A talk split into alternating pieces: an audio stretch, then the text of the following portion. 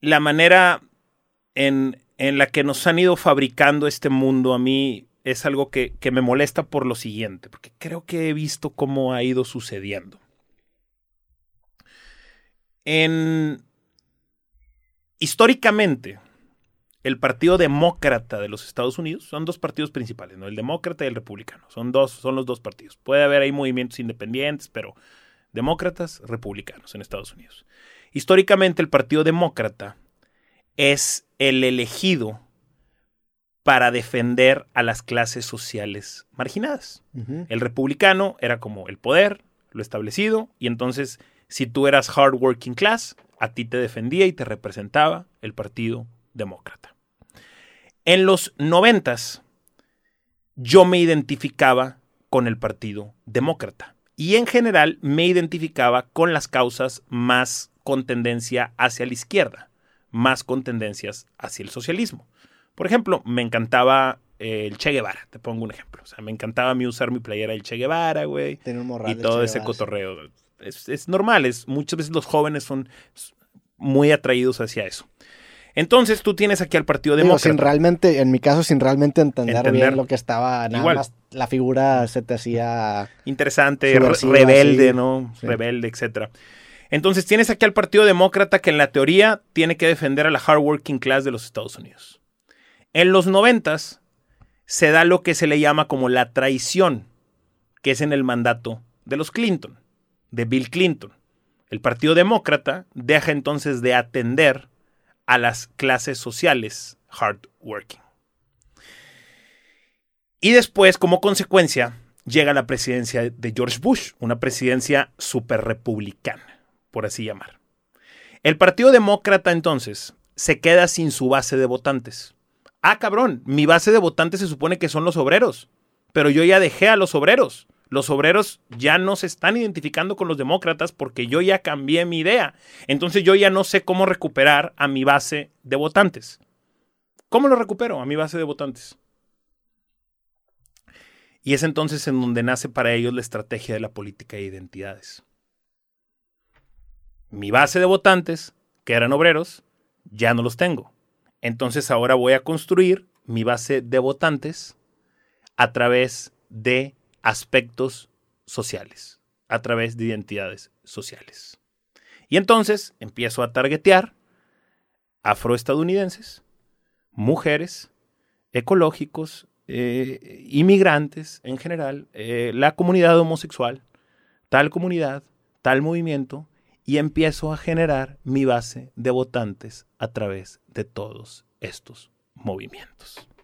Una estrategia política. En Estados Unidos, a diferencia de en México, es algo que también es importante que la gente lo sepa. En México hay mucha gente que no lo sabe. El dinero privado está directamente ligado a los partidos políticos y a la elección. Es decir, es pública la contribución de las empresas a los candidatos y los partidos políticos. Tú, cuando hay una campaña electoral, tú puedes ver perfectamente qué empresas, qué empresarios, qué millonarios están donando dinero para el Partido Demócrata y cuáles para el Partido Republicano. ¿Cuál hacia qué candidato y cuál hacia el otro candidato? Esto evidentemente no es por caridad. Sí, claro. Lo que tú quieres es que el candidato al cual tú le apuestas, al cual tú lo inviertes, llega, llegue a poder. Y si ese candidato llega a poder, entonces me va a poner el terreno para que le convenga a mis negocios. Y todo lo que esté a mi alcance, yo lo voy a utilizar para llevar votos a ese candidato o a ese partido. Y eso es algo que para mí en Estados Unidos, si quieren realmente buscar una mayor democracia como presumen, tienen que regularlo. El lobbying. O tienen que controlarlo. Sí, porque ya es un descaro total. Porque, Robert, si yo te estoy diciendo que el Partido Demócrata en la actualidad su base está conformada de minorías, pues entonces con qué honestidad tú como empresa llega a tal fecha y me pones el arco iris, güey. Y luego llega a tal fecha y me pones Black Lives Matters por todos lados, güey. Y quieres que los jugadores de la liga se hincan. Y tú me vas a mí a tratar de vender la idea de que, de que tu deseo es legítimo, güey. Sí.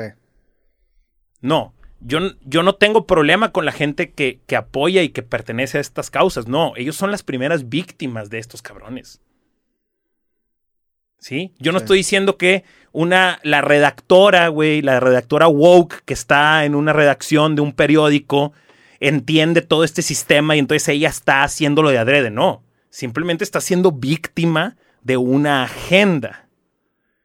Y entonces a mí, si mi empresa necesita que tal partido esté en posición de poder para que económicamente, pues yo voy a mover absolutamente todo lo que está en mi red de poder para seguir alimentando esa agenda y que tú vayas y votes, güey. Pensando que es que es que este partido me apoya a mí como mujer. Es que este partido me apoya a mí como afroestadounidense. Es que este me ayuda a mí como asiático. Es que me ayuda a mí como inmigrante mexicano. Y desafortunadamente se aprovechan de la lucha genuina y auténtica de las personas para simple y sencillamente mantener su poder. Y esa es la razón por la cual yo no juego este tipo de agendas. Claro.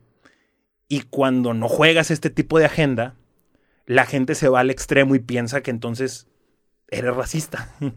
o eres homofóbico. No, güey, nada más no quiero ser partícipe de este gran circo político con el cual nos están llevando todos en el camino.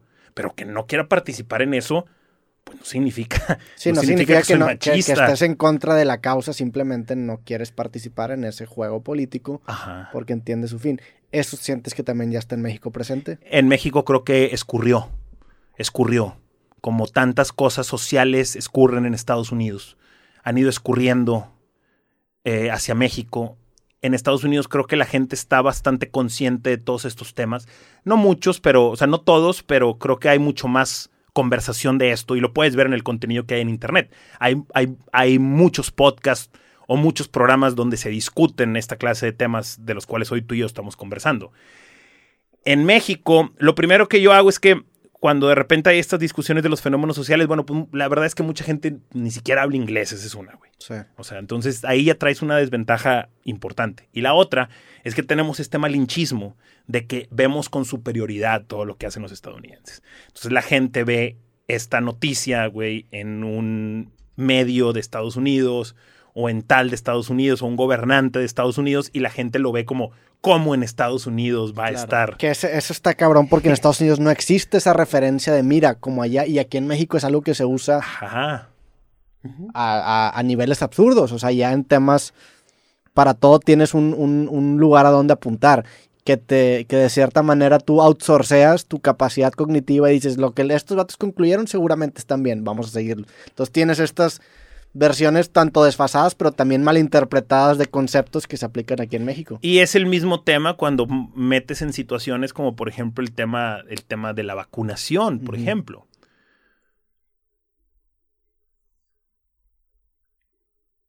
La vacuna la hace alguien. La gente piensa que no. ¿Sabe, Robert? La vacuna la fabrica alguien. Y así como es de gran utilidad para la sociedad, que claramente lo es, la vacuna también representa un negocio multi, multimillonario. Y si empiezas tú, como dicen los gringos, follow the money, pues te vas a dar cuenta que todas estas grandes empresas farmacéuticas, al final de cuentas, tienen alguna implicación económica en estos otros grupos o en estas otras empresas que están promoviendo promoviendo y promoviendo la vacunación. Ahora, van a decir, ¿cuál es el problema con que promuevan la vacuna? No, no, hay que promover la vacunación. Lo que no estoy de acuerdo es que obligues a o que discrimines al que no quiere. Sí. Eso es, yo, yo estoy vacunado. Sí, yo también. Pero no estoy de acuerdo con que obligues a una persona que no quiere vacunarse mucho menos estoy de acuerdo con que se le discrimine a una persona que no quiere vacunarse. Esa persona tendrá sus razones para no hacerlo.